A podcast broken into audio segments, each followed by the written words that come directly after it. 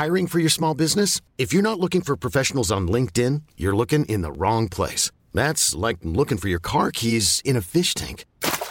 LinkedIn helps you hire professionals you can't find anywhere else, even those who aren't actively searching for a new job but might be open to the perfect role. In a given month, over 70% of LinkedIn users don't even visit other leading job sites. So start looking in the right place. With LinkedIn, you can hire professionals like a professional. Post your free job on linkedin.com slash achieve today. Bonjour à toutes et à tous, bienvenue dans le podcast La Sueur, salut Big Rusty. On va parler de Gennady Golovkin contre Canelo Alvarez 3, un combat qui nous a déçus globalement en termes de performance, en termes de notation des juges, what the fuck, une nouvelle fois, vous allez voir ça tous, enfin on va voir ça tous ensemble. Victoire par décision unanime de Canelo Alvarez qui, ça y est, la, trilogie, la rivalité entre les deux hommes est close, il n'y avait pas trop trop trop de tension non plus après le combat, et à noter que par rapport aux deux premiers combats qui se disputaient chez les middleweight, on était chez les super middleweight où Canelo Alvarez défendait ses ceintures, donc ce n'est pas la catégorie naturelle de Gennady Golovkin qui lui garde ses trois titres dans la catégorie des middleweight, Big Rusty générique.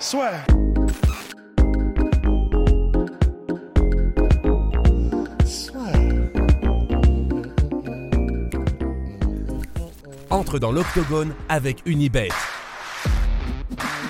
Qui sera le vainqueur du combat En combien de rounds Fais tes paris sur l'app numéro 1 et profite de 150 euros offerts sur ton premier pari. Bon alors globalement, on en a pensé quoi, Big Rusty, de ce combat bah, je pense qu'on était tous les deux d'accord, en tout cas pour dire que bah, déjà effectivement au niveau de l'engagement, c'était pas la même, dans le sens où c'est, on a eu l'impression globale d'un grosso modo d'un Canelo qui domine le combat clairement, euh, sans en faire plus que nécessaire, et d'un Golovkin qui est derrière vraiment, bah, même si on en reparlera de la notation des juges, en tout cas tout le monde visiblement était d'accord pour dire, même si c'était serré pour certains que Canelo était devant et Golovkin qui, sans vraiment d'avoir de sentiment d'urgence, bah, était simplement un poil en dessous. Quoi. Euh, les jabs ne, ne, faisaient pas aussi mal, n'étaient pas aussi rapides et, avec autant d'impact et de sel que d'habitude.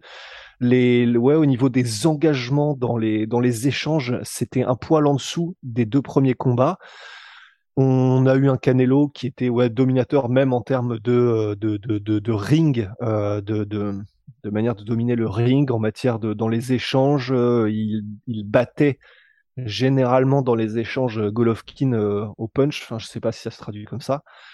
Donc voilà, enfin une performance, euh, c'est intéressant mais c'est pas euh, le truc le plus vibrant euh, qu'on ait jamais vu quoi.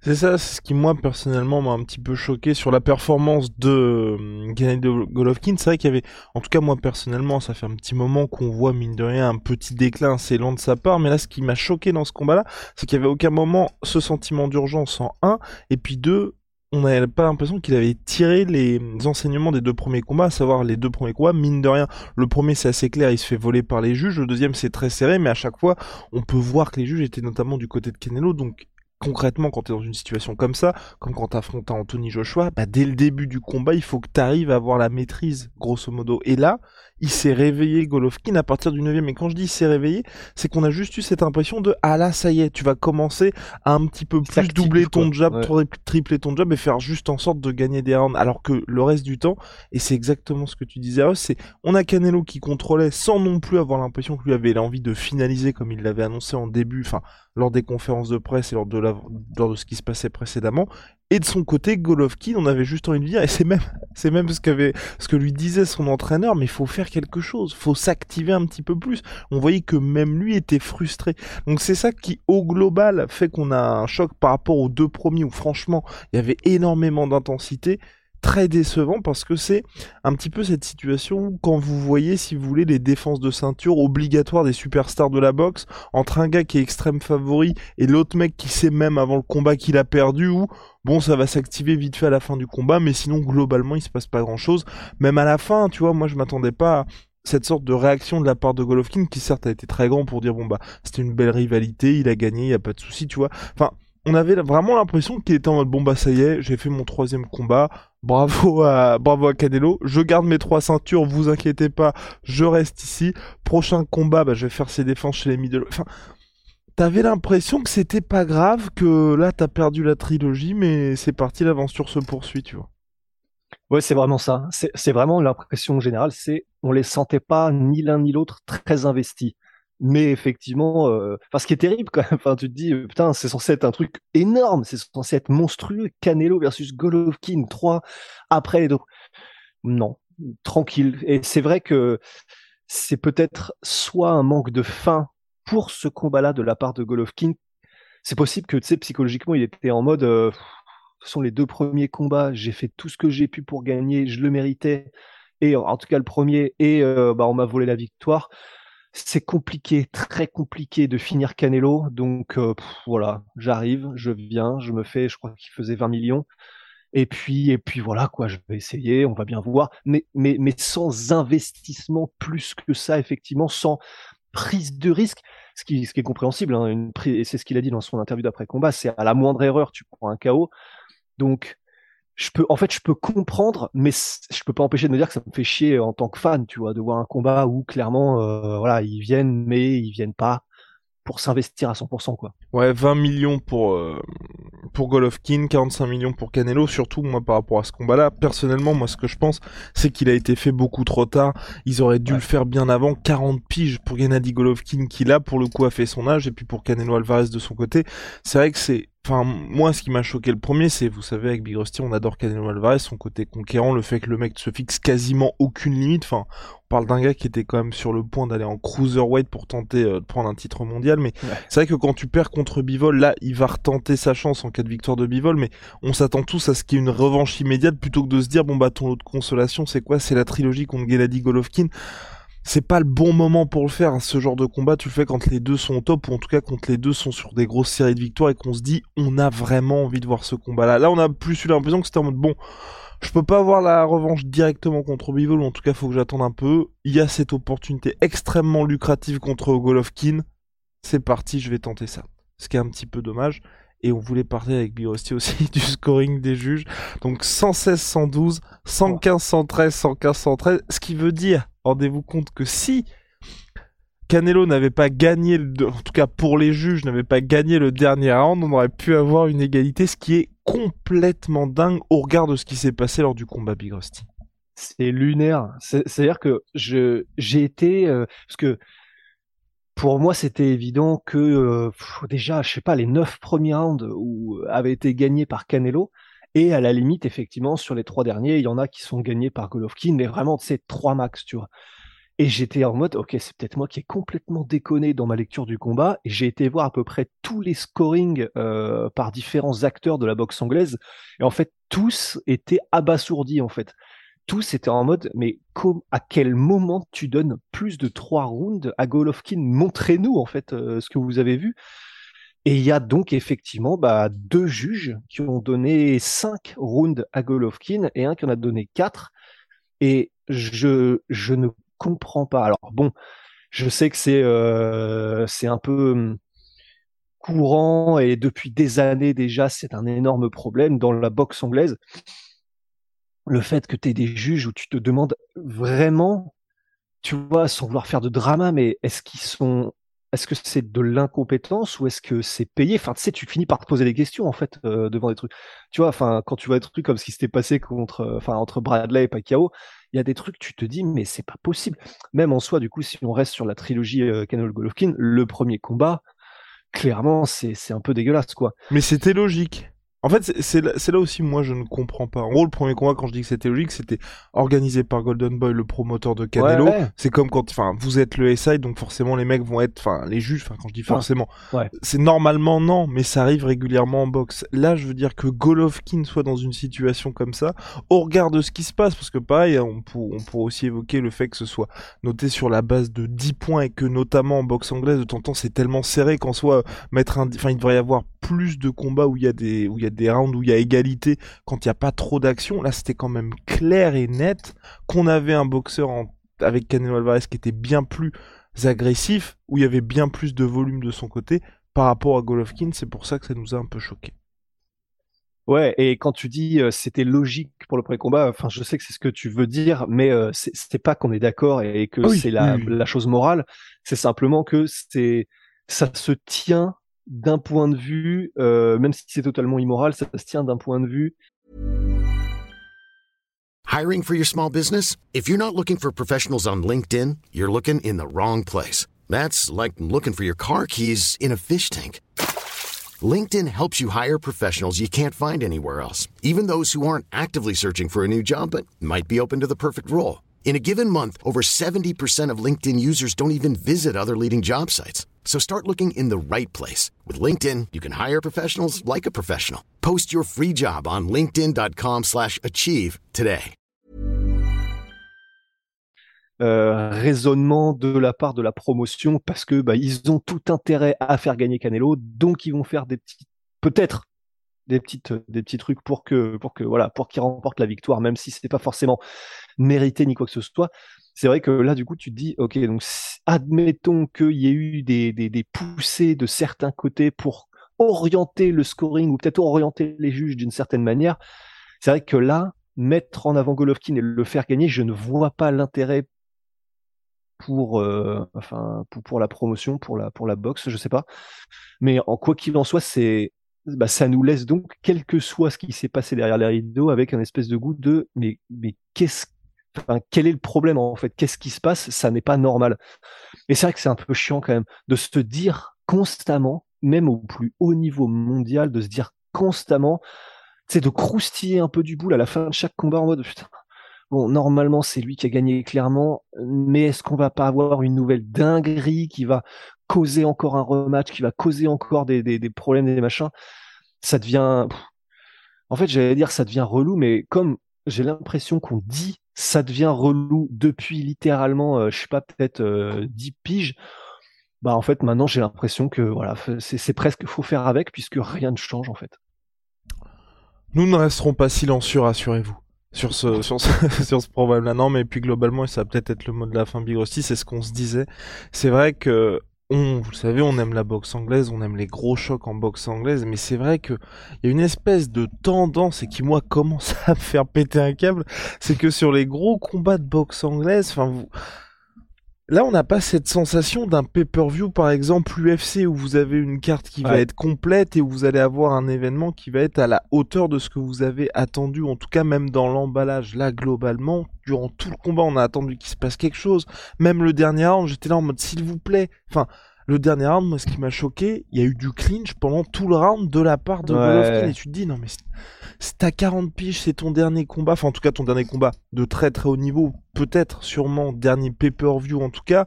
Essaye de laisser pour tous tes fans, tous ces gens qui t'ont regardé chez les middleweight avoir le plus gros ratio de KO en combat pour le titre qui est à 89. Enfin bref, je, crois qu'il a eu uniquement des KO sauf face à euh... Ah, ah non, durant son round, je crois que c'est uniquement face à Daniel Jacobs. Mais bref, t'as envie de partir quand même en héros ou en tout cas tu vois qu'il se passe vraiment quelque chose et tu termines là-dessus. Et en plus ce que je trouve bizarre aussi avec la boxe anglaise par rapport au MMA et notamment à l'UFC alors que les commentateurs UFC sont payés par l'UFC aussi c'est euh, t'as l'impression que tu ne peux pas dire ce qui se passe vraiment en tout cas ce que les gens ont envie de voir tu vois. Là t'as aucun moment les gars qui ont dit bon bah clairement on est quand même en train de regarder un combat qui est en deçà de nos espérances c'est ce qui m'a un petit peu surpris aussi. Alors qu'à l'UFC, franchement, bah, Daniel Cormier, Joe Rogan, quand les mecs euh, sont pas au niveau ou qu'il se passe quelque chose d'un peu décevant, bah faut pas trop les forcer pour qu'ils disent euh, ce qu'ils ont sur le cœur. Ouais, c'est vrai, c'est vrai. Ben c'est, il y a, effectivement un carcan un petit peu dans le même dans l'emballage de, des combats euh, en anglaise de très haut niveau. Et effectivement, bah après, euh, pour son combat-là, c'est clair.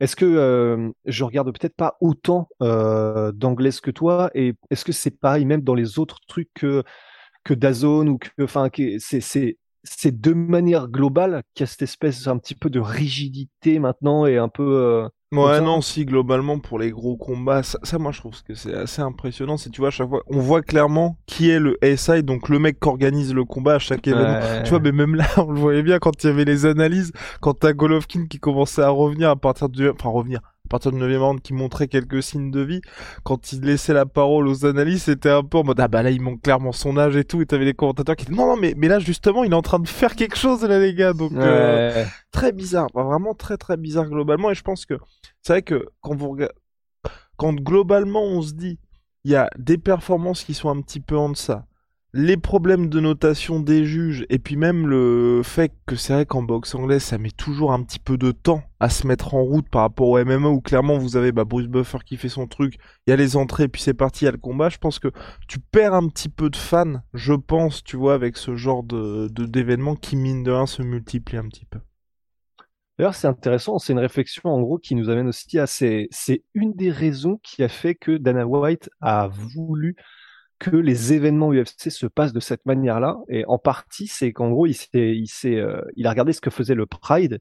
Et le Pride, il y avait énormément de décorum, énormément de trucs avec des tambours, des, entrées qui prennent trois plombes, des trucs, des, des, spectacles entre, etc.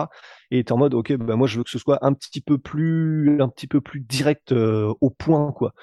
Euh, et bah du coup, c'est vrai que moi, après, ouais, perso, je crois ils ont fait genre, euh, c'est quoi, c'est trois hymnes avant de commencer le combat, un truc comme ça. Ouais. C'est après, voilà, je... enfin, moi, ça m'a. Maintenant que tu me le dis, je suis en mode ouais, c'est vrai, mais ça m'a, m'a même pas choqué tellement je suis habitué et je sais. Mais ce qui est peut-être pas mon signe, tu vois. Je suis, je sais quand je regarde de la boxe anglaise euh, à ce niveau-là que ça va être ça en fait. Donc je suis déjà mentalement préparé à euh, avoir 15 minutes entre le, moment où les mecs vont arriver sur le ring et le moment où le combat va commencer. Donc euh, c'est vrai que maintenant euh, ça me choque même plus, mais c'est mais c'est vrai que si on devait un peu à la Elon Musk, tu sais, reprendre tout en pensant différemment, c'est clair que c'est peut-être pas euh, la manière idéale de faire les choses. Ouais. En tout cas, Big Rusty, hein, vivement la suite pour, euh, pour, les, pour les deux sportifs. Et puis, dernier point, c'est vrai aussi globalement, c'est vrai que c'était une trilogie extrêmement attendue, mais là aussi, le fait que les deux aient des titres et des, d'autres ambitions, je trouve que ça enlève un petit peu en termes d'enjeu. Tu vois, qui est le côté Canelo Alvarez, bah, s'il perd ses titres ah, middleweight, il y a toujours l'option light heavyweight. Que de toute façon, Golovkin, il est ses titres middleweight. Enfin, c'est en mode, bon, bah, quelque part, quoi qu'il se passe, les gars vont garder leur ceinture alors qu'à l'UFC t'as quand même ce côté chaque fois qu'il y a un mec même quand un mec monte de catégorie il se passe quand même quelque chose parce qu'il n'y a pas 36 000 titres. Exactement. Tout. Tout. Tout sur un seul combat. Non mais bah ouais mais, mais mine de rien c'est ça aussi euh, alors alors loin de moi de donner des leçons euh, de production quoi que ce soit. C'est clair que c'est absolument pas mon, mon... Ah, j'ai rien à dire. Néanmoins c'est clair que bah c'est quand même bien quand les fans ont l'impression qu'il se passe quelque chose, mais même pas juste du point de vue du combat et sportivement, du point de vue des enjeux, du point de vue de ce qui est, de ce qu'on sait qui peut se passer en cas de résultat d'un côté ou de l'autre. Et c'est vrai que là, bah, en soi, euh, on a un peu l'impression que bon bah si l'un ou l'autre gagne ou perd, c'est pas si grave parce que euh, les parce que les objectifs sont ailleurs. Parce que la première chose qu'a dit euh, qu'a dit Golovkin après le combat, c'est bon, bah, j'ai toujours mes ceintures, donc voilà, je vais aller les, les défendre, je suis toujours champion. Donc c'est à dire que Bon, ok. Et la première chose qu'a dit Canelo, c'est bon, bah maintenant, euh, enfin, une des premières choses, c'est bon, bah maintenant, Bivol, c'est la revanche, évidemment que je la veux, machin. Donc en fait, c'est vrai que quand t'entends ça, t'es en mode, ah oui. Donc en fait, il n'y a pas eu vraiment d'investissement pendant le combat. Peut-être que c'était dû à ça, mais en tout cas, ça veut dire que personne n'avait la tête euh, à ça, en fait. C'est-à-dire que même les combattants, les acteurs principaux n'avaient pas la tête à ce combat qui pourtant devrait être un truc euh, énorme, magistral et tout ce qu'on veut. Bah, c'est vrai que c'est un peu comme les fighters euh, en MMA qui, s'en foutent euh, euh, de, leur truc, de où ils en sont. Ils veulent juste, être là parce qu'ils aiment ça et parce que machin, mais ils sont même pas investis dans la situation dans laquelle ils sont. Bon, bah, du coup, tu t'investis pas forcément non plus en tant que fan. Dommage, quoi. Dommage, Big Rusty. Bon, allez, Big Shala, MySfield P, MySfield moins 33% sur tout MyProtein avec le code la sueur. Maintenant, on va aller se coucher. Bon week-end à vous. On se retrouve très vite. See ya, Big.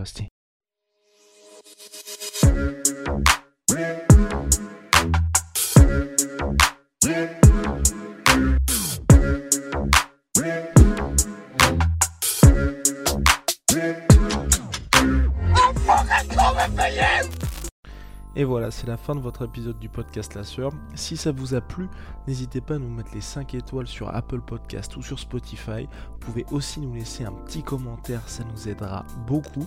Et si vous voulez aller plus loin avec nous, vous tapez La Sueur sur toutes les plateformes ou sur les réseaux sociaux, vous nous trouverez. Et là, vous nous écoutez très certainement en audio. On est aussi en vidéo sur YouTube, mais également sur Snapchat. Là encore, vous tapez la sueur et on sera là. Merci de votre fidélité et à très vite pour de nouvelles aventures.